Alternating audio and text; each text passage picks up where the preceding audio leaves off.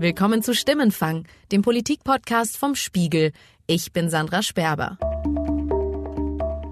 Wir melden uns zurück aus der Sommerpause, beziehungsweise in meinem Fall auch aus der Babypause. Ich werde ab jetzt wieder regelmäßig hier im Stimmenfang zu hören sein, neben meiner Kollegin Jasmin Yüksel. Ich freue mich drauf, denn politisch wird es spannend.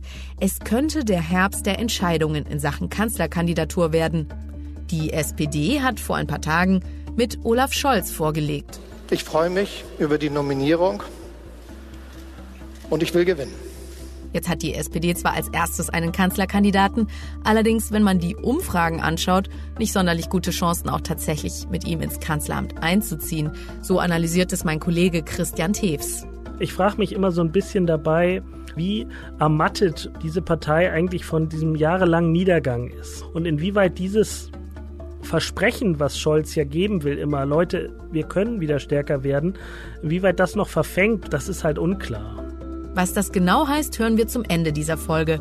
Vorher möchte ich auf die Union und auf die Grünen schauen. Die dürften jetzt noch ein bisschen mehr unter Druck geraten, endlich eine Entscheidung zu treffen.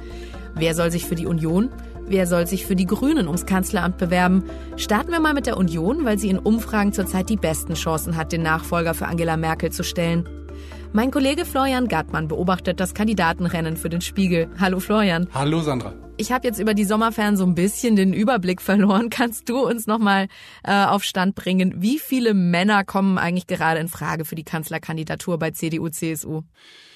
Ja, das ist gar nicht so leicht zu sagen und da muss man dann schon mal anfangen zu zählen, weil äh, es gibt die drei äh, bekannten Bewerber für den CDU-Parteivorsitz. Das ist einmal Armin Laschet, der Ministerpräsident von Nordrhein-Westfalen und äh, Parteivize. Dann ist es Friedrich Merz, der frühere Unionsfraktionschef. Und dann ist es Norbert Röttgen, der Außenpolitiker aus dem Bundestag.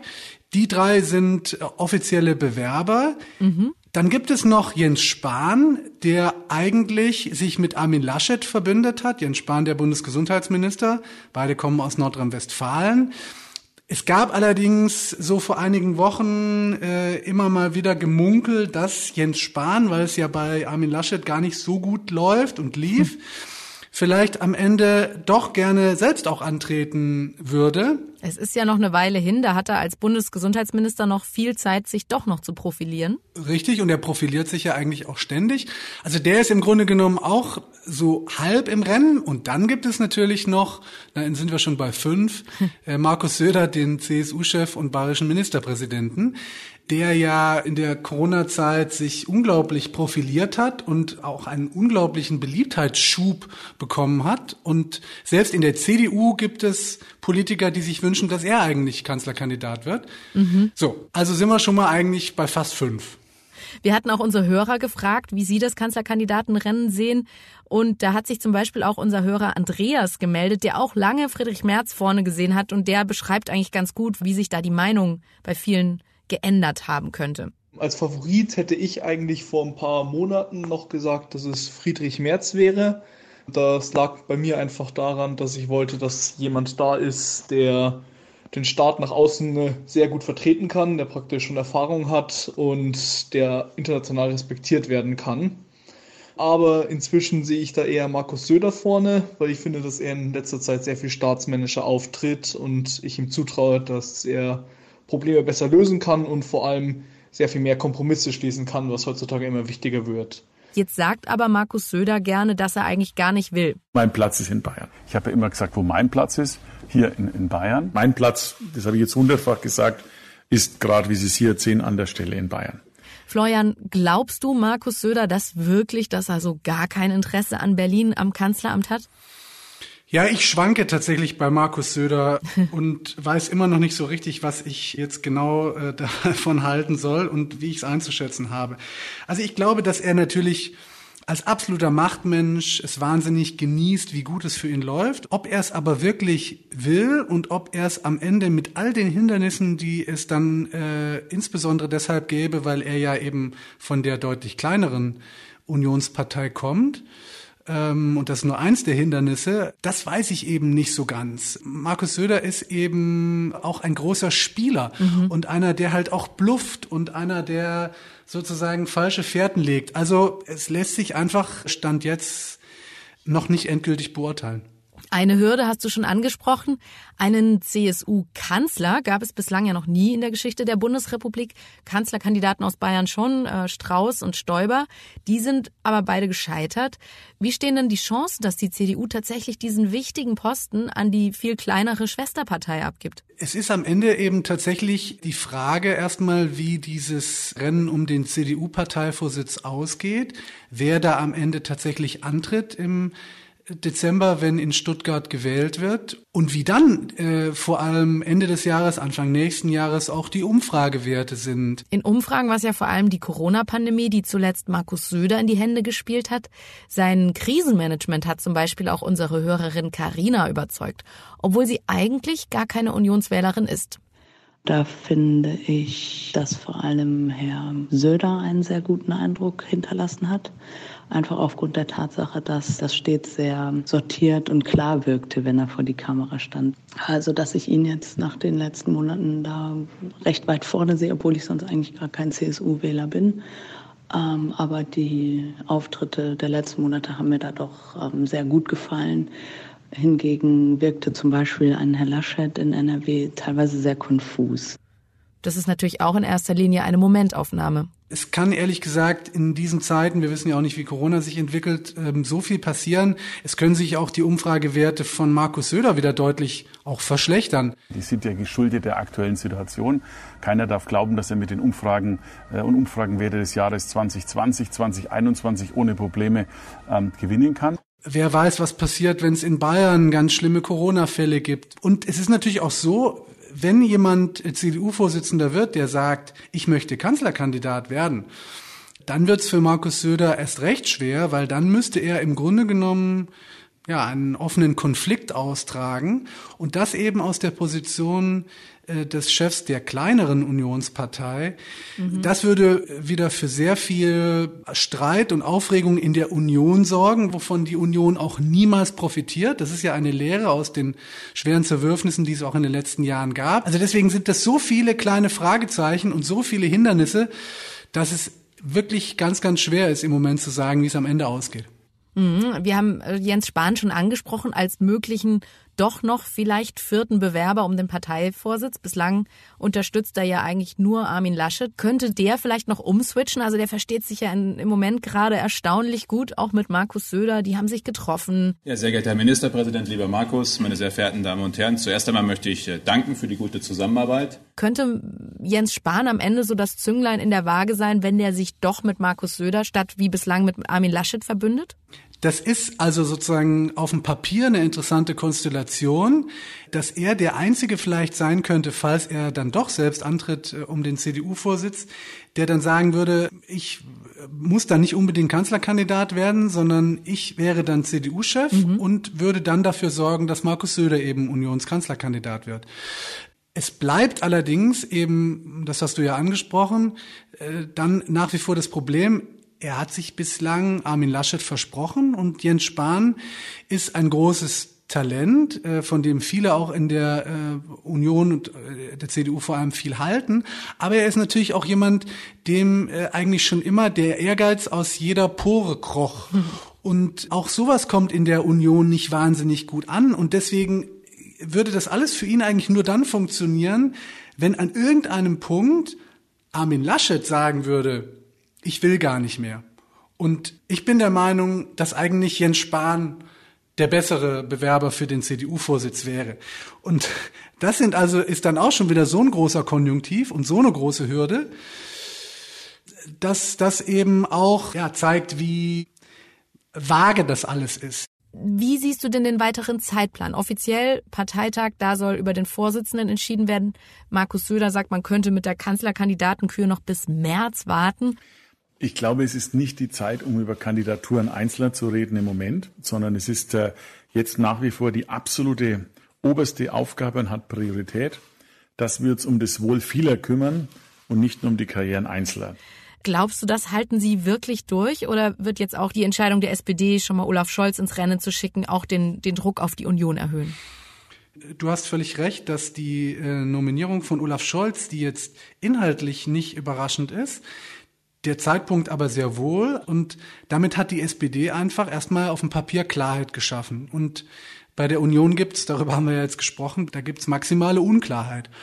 Und die Frage ist eben tatsächlich, wie lange sich diese Unklarheit ertragen lässt. Es geht übrigens auch am Ende um die Frage, so ein Bundestagswahlkampf, den macht man ja nicht mal von heute auf morgen wer am Ende Kanzlerkandidat wird, mhm. äh, ist natürlich ganz wichtig für die Frage, wie baue ich so einen äh, Bundestagswahlkampf auf? Ähm, mit was für Plakaten gehe ich da rein? Mit was für einer Strategie? Das klingt so, so ein bisschen trocken nach viel Handwerk, aber wir haben ehrlich gesagt gesehen bei der letzten Bundestagswahl, da wurde Martin Schulz Anfang des Wahljahres nominiert und mhm. in Wahrheit war es viel zu spät, weil eben keine Kampagne stand und weil sie sozusagen von jetzt auf morgen sich irgendwas ausdenken müssten und wir wissen ja, wie es ausgegangen ist. Also auch das ist eigentlich was, was eher dagegen spricht, so spät jemanden zu nominieren. Also ein Wahlkampf mit einer wirklich großen Unbekannten der Corona-Krise. Vielen Dank für deine Einschätzung, Florian. Sehr gerne. Glaubt man den Umfragen, haben ja im Moment die zweitbesten Chancen ein oder eine grüne Kanzlerkandidatin. Da liegen die Grünen also gerade so um die 20 Prozent. Bislang hatten die Grünen stets zwei Spitzenkandidaten, eine Frau und einen Mann. Und nun müssen sie sich dann doch erstmals in ihrer Geschichte auf eine Person festlegen, die ins Kanzleramt einziehen soll. Wie die Partei mit diesem neuen Luxusproblem umgeht, das beobachtet hier im Hauptstadtbüro meine Kollegin Valerie Höhne. Hallo Valerie. Hallo. Sag mal kurz, wie ist eigentlich gerade der Stand bei den Grünen?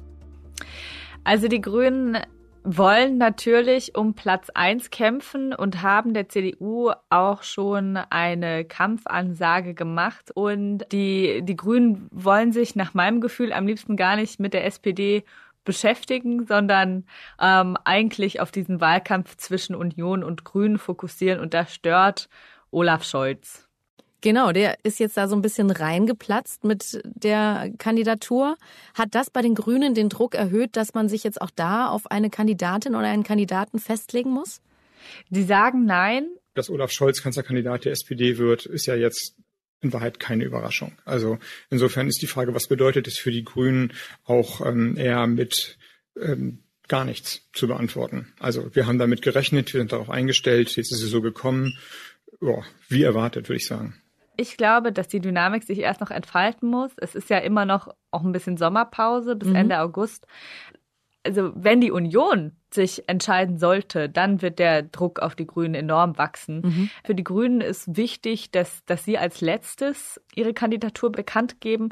Lange hatten sie einfach Angst davor, dass die SPD in Umfragen wieder an ihnen vorbeiziehen könnte. Mhm. Äh, diese Angst hat sich nach meinem Gefühl in den letzten Monaten etwas abgeschwächt und ist jetzt aber vielleicht auch wieder da. Also die letzte Infratest-DIMAP-Umfrage hat die Grünen auch nur drei Prozentpunkte vor der äh, SPD gesehen, nämlich bei 18 Prozent. Prozent. Mhm. Das könnte die SPD tatsächlich aufholen. Also ist das die Sorge, dass sie sich blamieren, wenn sie jetzt sagen, wir sind so selbstbewusst, wir stellen einen grünen Kanzlerkandidat, Kandidatin auf? Und am Ende zieht die SPD vorbei und die Grünen werden dann doch wieder so eine kleine 7, 8 Prozent Klientelpartei und ja. Genau, also ich glaube nicht, dass sie glauben, dass es tatsächlich dahin zurückfällt. Aber in Brandenburg zum Beispiel, da ließ sich das ganz gut beobachten. Da gab es zwischendurch Umfragen, die die Grünen bei 17 Prozent gesehen haben. Da war dann auch ein bisschen so in der Diskussion, stellt man eine Ministerpräsidentenkandidatin auf. Das haben sie dann auch gemacht mit Ursula Nonnemacher. Und im Endeffekt sind sie bei 10,7 Prozent gelandet. Mhm. 10,7 Prozent für die Grünen in Brandenburg ist eigentlich ein grandioses Ergebnis. Aber wenn man davor auf Ministerpräsidentin gespielt hat, dann Genau. Wir müssen ja uns überlegen, die Grünen kommen von 8,9 Prozent. Mhm. Die Grünen tun gerade so, als wären sie größer als die SPD, aber das waren sie natürlich bislang noch nicht, außer bei der Europawahl. Mhm. Achso, du meinst, das waren sie bislang in Ergebnissen noch nicht? Genau. Lagen sie bisher eben nicht vor der SPD mhm. und jetzt, jetzt äh, wirkt es so und wollen die Grünen natürlich auch den Eindruck erwecken, dass es im Prinzip nur ein Rennen geben kann zwischen der CDU und den Grünen oder zwischen der Union und den Grünen, wo die Union gerade auch bei 38 Prozent liegt mhm. und die Grünen bei 18. Mhm. Und die Grünen sind weit weg von der Volkspartei. Wie sieht's denn personell aus? Zeichnet sich schon irgendwie eine Entscheidung ab, ob das Annalena Baerbock oder Robert Habeck werden? Da muss ich dich leider enttäuschen. Nein, ähm, aus meiner Sicht zeichnet sich da noch nichts ab und sie lassen in diese Richtung auch wirklich nichts anbrennen und nichts verlautbaren. Es ist viel zu früh für Wahlkampf. Wir stehen, Stichwort zweite Welle Corona, Stichwort Hitzewelle und Klimakrise, Stichwort Wirecard, Stichwort ähm, ähm, die Situation in Europa vor immensen politischen Herausforderungen. Wir wollen uns auf die Sache konzentrieren. Wir wollen natürlich dann irgendwann in den Wahlkampf einsteigen, aber dann, wenn Wahlkampf ist und noch ist kein Wahlkampf und all diese Spekulationen über Koalitionen und Personen, die sind nicht unsere und wir werden uns von denen auch fernhalten. Die Idee ist, dass die beiden sich ins stille Kämmerlein zurückziehen, äh, sich das überlegen, sich einmal tief in die Augen schauen und dann entscheiden, wer macht's und mhm. die Partei dann vor vollendete Tatsachen stellen. Das möchte auch die Partei. Die Partei möchte auf gar keinen Fall einen Kampf mhm. um diese Kandidatur. Werden sie, glaube ich, auch vermeiden. Ich glaube, das kriegen sie hin. Ich glaube, wenn man nach der Außenansicht auf die Partei geht, dann müsste es eigentlich Robert Habeck werden, mhm. weil er noch immer die größere Bekanntheit hat und auch die größere Beliebtheit in der Bevölkerung. Aber in der Binnensicht der Partei ist Annalena Baerbock äh, beliebter, sie ist, äh, sie wird als fachlich kompetenter eingestuft und sie ist eine Frau. Und in der feministischen Partei darf man das, glaube ich, nicht unterschätzen, mhm. vor allem jetzt, wo klar ist, dass in der CDU die CDU ähm, und die Union einen Kanzlerkandidaten aufstellen werden und Olaf Scholz der Kanzlerkandidat der SPD ist, wird es für die Grünen aus der Binnensicht schwer, einen weiteren Mann aufzustellen, der dann auch noch über 50 ist, weiß, heterosexuell. Also all diese. noch ein alter weißer Mann. genau, noch ein alter weißer Mann. Das ist für die Grünen schon, glaube ich, nicht ganz einfach zu verkraften. Und gerade auf Funktionärsebene gibt es viele Leute, die Team Baerbock wären, mhm. äh, wenn es denn Teams gäbe. Einer unserer Hörer hat noch einen ganz anderen äh, Kandidaten bei den Grünen ins Rennen geworfen, noch ein bisschen älter. Ja, hallo, hier ist Marcio Gonsalves aus Weilmünster in Hessen. Ich würde mir Winfried Kretschmann als Kandidaten wünschen. Regierungserfahrung, ein Grüner, der in die Regierung passen würde, obwohl er, glaube ich, kein Interesse daran hätte. Ich glaube auch, dass seine Beliebtheitswerte hoch wären. Er hat, glaube ich, ganz viel Potenzial, viele, viele Stimmen zu bekommen und vielleicht sogar der CDU Konkurrenz zu machen, wenn es darum geht, welche Partei den Kanzler stellen kann. Ist der dann auch äh, eine Option? Ich glaube es nicht. Ich kann mir das nicht vorstellen, dass sie das machen. Also, das ist eine sehr interessante Option, finde ich. Er tritt ja jetzt nochmal an als Ministerpräsident von Baden-Württemberg. Mhm. Wenn man danach gehen würde, wer schon Exekutiverfahrung hat, dann müsste man eigentlich Winfried Kretschmann nehmen. Mhm. Also eigentlich wäre er eine natürliche Option. Aber innerhalb des grünen Bundesvorstandes habe ich diese Option noch nie ernsthaft gehört. Ich habe auch von Kretschmann nichts gehört in die Richtung, dass er wirklich nach Berlin wollte. Der ist so in Stuttgart verwurzelt. Der, der, ne? Man kann das eigentlich sich, sich fast schwer vorstellen, wie der nach Berlin kommen soll, obwohl er ja alles hier irgendwie so tendenziell eher doof findet, glaube ich. Und hm. Und ich glaube, er würde natürlich auch das Bild der Grünen als frisch, jung, anders so ein bisschen kaputt machen, weil er eben doch wie so ein klassischer Politiker, so, so ein guter Landesvater, aber halt nicht das, das hippe, frische Image, was die Grünen sich gerne äh, geben. Total. Ich glaub's nicht, aber man soll niemals nie sagen. Vor allem nicht in diesen Zeiten. Es läuft also vermutlich in Sachen Kanzlerkandidatur auf eine Entscheidung zwischen Robert Habeck und Annalena Baerbock raus. Was wäre denn mit dem Szenario, das habe ich auch schon irgendwo mal gehört, Robert Habeck macht zwar den Kanzlerkandidaten, falls es aber doch nicht zum Kanzleramt reicht und am Ende schwarz-grün wird, wird Annalena Baerbock die Vizekanzlerin, also hätte dann in der Regierung eine deutlich stärkere Position als er. Das, glaube ich, ist eine realistische Option. Das wäre natürlich interessant, weil sie dann aus dieser Junior-Position, in der die Grünen dann wären, unter einem Unionskanzler oder wer weiß. Mhm. Das wäre auf jeden Fall eine sehr dankbare Position für Baerbock, dann in vier Jahren, also 2025, anzutreten als Kanzlerkandidatin. Hm. Dann hätte sie auch die Exekutiverfahrung, die ihr bislang fehlt. Sie war nirgends Ministerin, sie hat noch nie ein Ministerium geführt. Habeck war Landwirtschaftsminister von Schleswig-Holstein. Jetzt mag man sagen, okay, Schleswig-Holstein auch nicht das allergrößte Bundesland, aber trotzdem ist das, das ist, das ist immerhin Exekutiverfahrung. Mhm. Das würde natürlich ihr Manko auffüllen. Mhm. Wie schätzt du die beiden denn persönlich ein? Also sind die wirklich im Umgang so vertrauensvoll miteinander, dass sie sich auf so einen Deal vielleicht auch einlassen würden, Mensch, Robert, du bist jetzt Kanzlerkandidat. Ich, Annalena, mach dann, wenn es doch zu Schwarz-Grün kommt, die Vizekanzlerin. Also sind die so eng? Also die beiden sind keine Freunde, glaube ich. Aber ich glaube schon, dass sie jetzt einfach so gute Erfahrungen gemacht haben, so harmonisch zu sein, mhm. dass das ihr Ziel ist, das weiter durchzuhalten. Wir haben sehr deutlich gezeigt, dass ein Team stärker agieren kann, wenn äh, die unterschiedlichen Akteure nicht miteinander konkurrieren, sondern gemeinsam mit Leidenschaft und äh, allem, was sie haben, ihre Stärken einsetzen, die Schwächen äh, erkennen und dann der andere eintritt. Also wenn die sich da zurückziehen und das ausmachen, ich glaube schon, dass es da dann auch wirklich wirklich zu einer Auseinandersetzung kommen kann, ich traue ihnen zu, dass sie das nicht an die Öffentlichkeit tragen. Mhm. Das ist die Erfahrung, die ich jetzt in den letzten zwei Jahren gesammelt habe. Wenn es Diskrepanzen zwischen den beiden gab, sind die fast nie nach außen gedrungen und wenn dann sehr viel später, mhm. nach dem Konflikt, dann irgendwann wurde vielleicht mal erwähnt, da waren sich Annalena und Robert nicht ganz einig. Das wird dann so, ne? Das klingt auch sehr zahm. Kosmos. Genau, das, das klingt alles sehr zahm. Aber die beiden sind keine Freunde, also die sind nicht, die treffen sich jetzt nicht zum im Urlaub mhm. fahren mhm. oder zum Abendessen oder sowas. Soweit geht es, glaube ich, nicht. Und Annalena Baerbock ist sehr ehrgeizig. Wir wollen, dass sich endlich was bewegt in Deutschland und deswegen in neuen Bundesländern regieren wir ja schon mit, geben da alles, um Verantwortung auch umzusetzen. Und ja, auf Bundesebene wollen wir das auch tun sie stellt auch Machtansprüche, wohingegen Habeck immer mal versucht, das runterzuspielen. Mhm. Habeck versucht ja immer so zu tun, als wäre er quasi irgendwie da so reingestolpert, möchte jetzt das Land auch ändern, hat jetzt auch Lust, so an ein paar Stühlen zu sägen, aber es war irgendwie doch alles so ein bisschen versehen. Das macht ja auch so ein bisschen die Lässigkeit dieses genau. Image aus, ne? Genau. Und das kann, glaube ich, auch zum Fehler werden, weil selbst wenn er diesen Machtanspruch hat, wenn er oft genug sagt, ja, ich will es doch gar nicht, dann wird es ihm auch niemand geben. Mhm. Das ist, glaube ich, was, was man fundamental verstehen muss, wenn man die Macht in diesem Land will, dann muss man sie auch wirklich wollen. Und mhm. das, das ist meiner Meinung nach ein Problem. Das hat Annalena Baerbock nicht. Sie ist da ganz klar, sie möchte Macht in diesem Land. Äh, da gibt's, da gibt's überhaupt keine Ambivalenz. Weißt du denn schon irgendwas über den weiteren Zeitplan oder, oder wäre das jetzt nur Spekulation?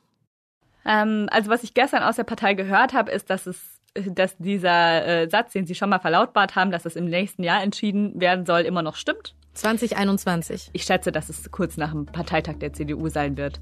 Aber das ist, das ist reine Spekulation. Okay. Vielen Dank, Valerie. Danke dir. Die SPD hat die Entscheidung schon getroffen. Es lief schon länger auf Olaf Scholz raus, aber die Verkündung der Entscheidung war dann doch ein kleiner Paukenschlag mitten im Sommerloch. Und vor allem wurde sie nicht vorher durchgestochen, wie es hier im politischen Berlin immer so schön heißt. Es hat also vorher niemand ausgeplaudert. Das allein hat Olaf Scholz dann gleich mal als Erfolg verkauft. Ich will Ihnen gern das Geheimnis verraten, dass wir uns in den letzten Wochen ab und zu angerufen haben und gefragt haben, hat noch immer keiner mitgekriegt? Und es fast am Ende gar nicht glauben wollten, dass es tatsächlich gelungen ist, dass wir, obwohl wir natürlich am Ende nicht nur auf uns fünf beschränkt waren, die hier versammelt sind, sondern auch noch ein paar andere einbeziehen mussten, es trotzdem geschafft haben, dieses heutige Ereignis vorzubereiten und eine solche Entscheidung der Sozialdemokratischen Partei möglich zu machen. Ein gutes Zeichen für die kommende Zeit. Mein Kollege Christian Tews hat dann seinen Text über den frisch gebackenen Kanzlerkandidaten endlich einmal Erster genannt. Hallo Christian. Hallo Sandra. Christian, ist Erster zu sein allein schon als Erfolg zu sehen? Es ist halt für die SPD was Überraschendes, weil in den vergangenen Jahren viele Entscheidungen eben nicht so kommunikativ gelaufen sind, wie die Partei sich das gewünscht hätte. Mhm. Und dieses Mal war es tatsächlich so, dass sich die äh, fünf entscheidenden Figuren, eben Scholz, die beiden Parteivorsitzenden, der Generalsekretär Lars Klingbeil und Fraktionschef Rolf Mützenich schon Anfang Juli zusammengesetzt haben, sich das in die Hand versprochen haben, wir machen das so und eben auch keiner von ihnen geplaudert hat mhm. vorher. Und da, darauf sind sie ein Stück weit stolz, weil sie eben auch sagen, das war quasi ein Testlauf ähm, für das weitere, für die weitere Zusammenarbeit in den kommenden Monaten. Jetzt könnte man natürlich angesichts der Umfragewerte, wo die SPD so um die 15 Prozent dümpelt, sagen, das ist eigentlich ganz schön verrückt, überhaupt noch einen Kanzlerkandidaten aufzustellen, oder? Ja klar, die Debatte gab es ja auch im vergangenen Jahr. Mhm. Da kam aber natürlich sofort totaler Widerspruch, weil sich da viele in der SPD in ihrer Ehre verletzt fühlten Und tatsächlich, darauf weist Olaf Scholz auch immer wieder hin, kann man ja mit etwas über 20, 25 Prozent in diesem Land mittlerweile tatsächlich Kanzler werden. Mhm. Ähm, und davon ist die SPD selbst mit ihren schwachen Umfragewerten dann auch nicht so weit entfernt. Mhm. Also da verschieben sich so ein bisschen die Konstellationen, weil es einfach inzwischen mehr Parteien im Parlament gibt und mehrere größere Player und nicht mehr so die zwei Volksparteien. Genau. Genau. Christian, du kommst auch gerade vom Interview mit Olaf Scholz. Welchen Eindruck hat er jetzt so nach der Nominierung auf dich gemacht? Also er wirkt schon sehr aufgeräumt, sehr mit sich im Reinen, dass man das Gefühl hat, er ist schon froh, dass das jetzt doch so früh entschieden wurde und auch so bislang recht überzeugend verkündet wurde, dass mhm. nicht irgendwie schon zu viele wieder querschießen. Mhm. Natürlich weiß jeder, dass Olaf Scholz in der SPD nicht unangefochten ist, dass es wahrscheinlich immer noch Leute gibt, auch die ihre Probleme mit ihm haben. Nur wenn alle hinter dem Ziel, die Wahl zu gewinnen und hinter dem Spitzenkandidaten oder Spitzenkandidatin stehen.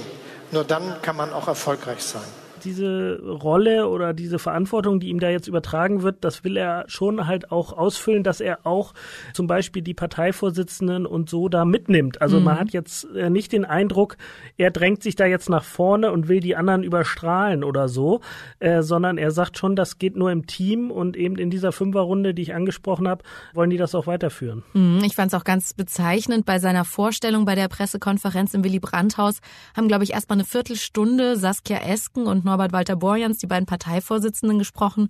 Olaf Scholz stand äh, nickend daneben. Jetzt muss man natürlich auch im Hinterkopf haben, vor nicht mal einem Jahr, im Winter letzten Jahres, hat Olaf Scholz beim Mitgliedervotum noch gegen Saskia Esk und Norbert Walter Borjans verloren. Das war damals ein herber Rückschlag für ihn. Wie kam es jetzt dazu, dass er am Ende dann doch Kanzlerkandidat geworden ist, obwohl er noch vor einem Jahr quasi als der Geschlagene dastand? Da hat natürlich sicherlich bei den neuen Parteivorsitzenden auch, äh, sind die ein bisschen in der Realität angekommen, mhm. dass sie jetzt gerade während der Corona-Krise auch gesehen haben, wer ist eigentlich die prägende Figur, wer wird in der Öffentlichkeit auch am, am höchsten geschätzt. Ich meine, was du angesprochen hast mit der Szene in der Pressekonferenz, das ist natürlich schon auch ein Problem, weil die beiden bei dieser Vorstellung äh, sich schon so, so wieder so ein bisschen in den Mittelpunkt gedrängelt haben. Mhm. Darüber, wie wir Krisenbewältigung jetzt und Kursbestimmung für die Zukunft richtig verknüpfen, haben wir in den vergangenen Wochen sehr, sehr viele Gespräche geführt, Olaf Scholz und mit vielen anderen, mit der Basis und in der Führung der SPD und darüber hinaus. Während Scholz sie mitnimmt, müssten sie beide eigentlich natürlich für ihn jetzt auch das Feld bereiten. Und das ist halt ein bisschen das Problem in der SPD, dass die dann doch ihre Rolle immer noch nicht so ganz gefunden haben und gerne auch einfach immer ein bisschen stärker in der Öffentlichkeit stehen wollen. Mhm, ich erinnere mich auch an einen Auftritt von Saskia Esken bei, ich glaube, Markus Lanz war das, wo sie sich in der Vergangenheit nicht sonderlich freundlich über ihn geäußert hat. Olaf Scholz gemeinsam zu kandidieren, das hat für mich nicht zur Debatte gestanden. Das habe ich Sie auch nicht gefragt. Ich habe nur weiß. gefragt, ob Olaf Scholz ein standhafter Sozialdemokrat ist.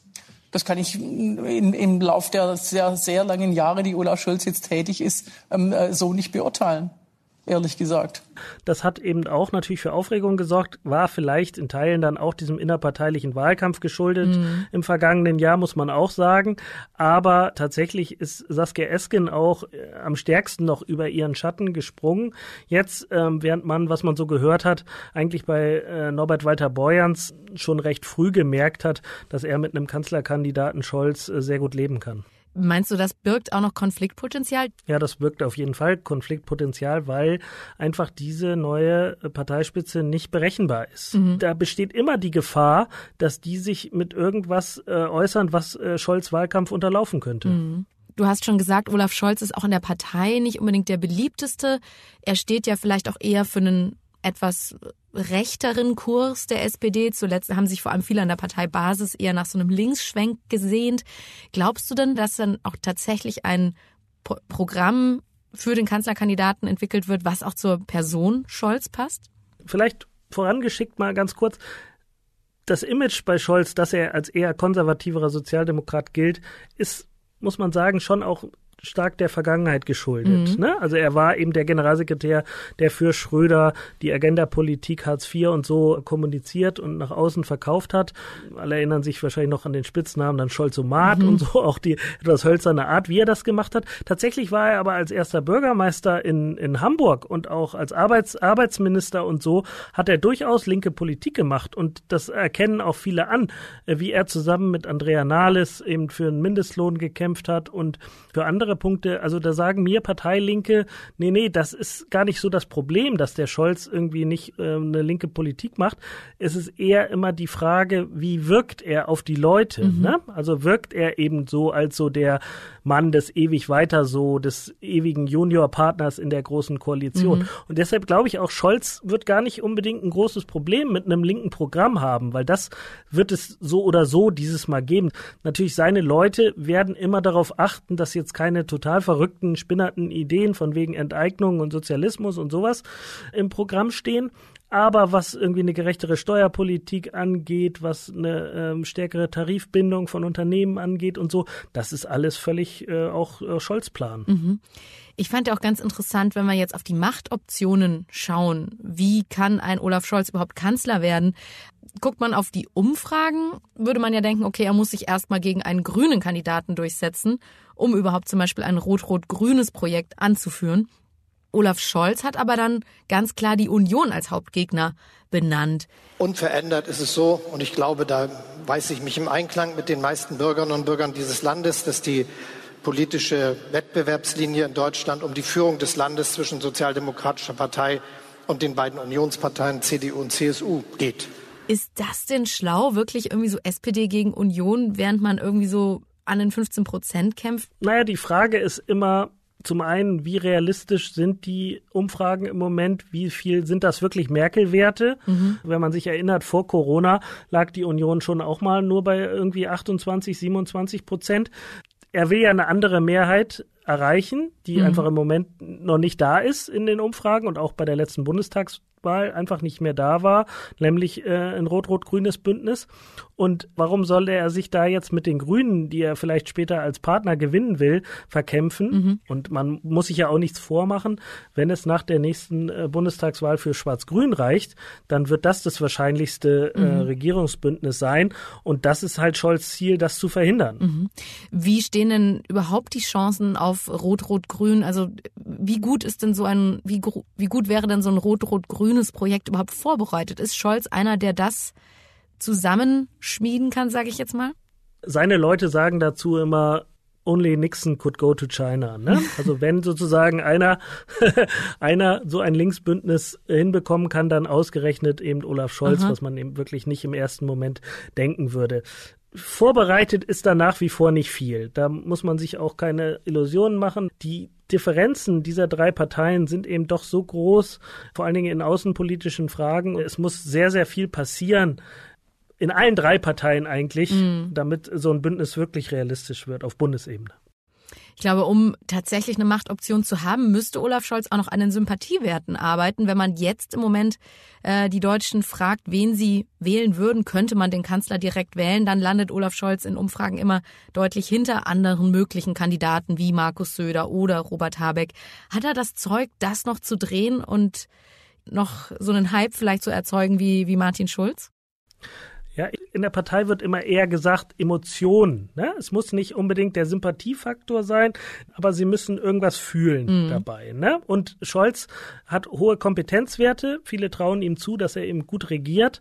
Es ist alles immer sehr, wirkt immer sehr geplant und am Reißbrett mhm. durchdacht man fragt sich so ein bisschen, wo er mal diese Emotionen entfachen will, wie er mal aus sich herausgehen will. Es gibt so ganz seltene Momente, wo das mal passiert. Montag bei der Nominierung war auch kurz mal so ein, so ein Moment, wo er ein bisschen emotionaler wurde. Vergessen wir das nicht. Wir leben in einem demokratischen Land. In keiner Redaktion, in keinem Think Tank oder anderen politischen Schachspielerorten wird entschieden, wie die nächste Wahl ausgeht, sondern von den Bürgern und Bürgern dieses Landes. Und ich glaube, genau dieses so ein bisschen anzugreifen, auch den politischen Gegner manchmal, ich meine, die bieten ja nicht nur die Union, auch die Grünen bieten natürlich Angriffsfläche, wo eben Scholz, äh, glaube ich, einfach manchmal äh, noch ein bisschen stärker in diesen Angriffsmodus schalten muss. Und ähm, wenn ihm das gelingt, äh, wird schon interessant. Als erster offizieller Kanzlerkandidat hat er ja dafür jetzt auch noch einige Monate Zeit. Vielen Dank, Christian. Danke dir. Danke auch schon mal an unsere Hörerinnen und Hörer, die sich an unserer letzten Zuhörerfrage beteiligt haben. Wir haben in dieser Folge schon einige Stimmen zum Thema Kanzlerkandidaten gehört, aber eine Frage, die wir schon beim letzten Mal gestellt haben, möchte ich hier nochmal wiederholen. Und zwar geht sie an unsere jüngeren Hörerinnen und Hörer, die sich vielleicht gar nicht mehr oder kaum mehr an die Zeit vor Angela Merkel erinnern können. Wie geht es Ihnen bei der Vorstellung, dass die Kanzlerin nach der nächsten Wahl nicht mehr weitermachen wird? Können Sie sich überhaupt noch jemand anderen als Angela Merkel in dieser Rolle vorstellen? Und wie sehen Sie die Veränderungen in der CDU? Eine Kanzlerin und die Parteichefin treten ab und die potenziellen Nachfolger? Lauter Männer. Wir freuen uns auf Ihre Antworten, wie immer gerne als WhatsApp-Sprachnachricht an 040 380 80400 unter der gleichen Nummer, also 040 380 80400, erreichen Sie auch unsere Mailbox und können dort eine Nachricht hinterlassen. Oder Sie schreiben uns einfach eine E-Mail an stimmenfang.spiegel.de. An dieser Stelle möchte ich mich kurz entschuldigen für die zum Teil nicht ganz perfekte Tonqualität. Das liegt an den Produktionsbedingungen in der Corona-Krise. Die nächste Stimmenfang-Episode gibt's kommenden Donnerstag, wie immer auf spiegel.de, auf Spotify, über Apple Podcasts und in allen üblichen Podcast-Apps. Ich bin Sandra Sperber und bei der Produktion wurde ich diese Woche unterstützt von Philipp Fackler, Johannes Kückens, Matthias Streitz, Philipp Wittrock und Yasemin Yüksel. Unsere Stimmenfangmusik kommt von Davide Russo.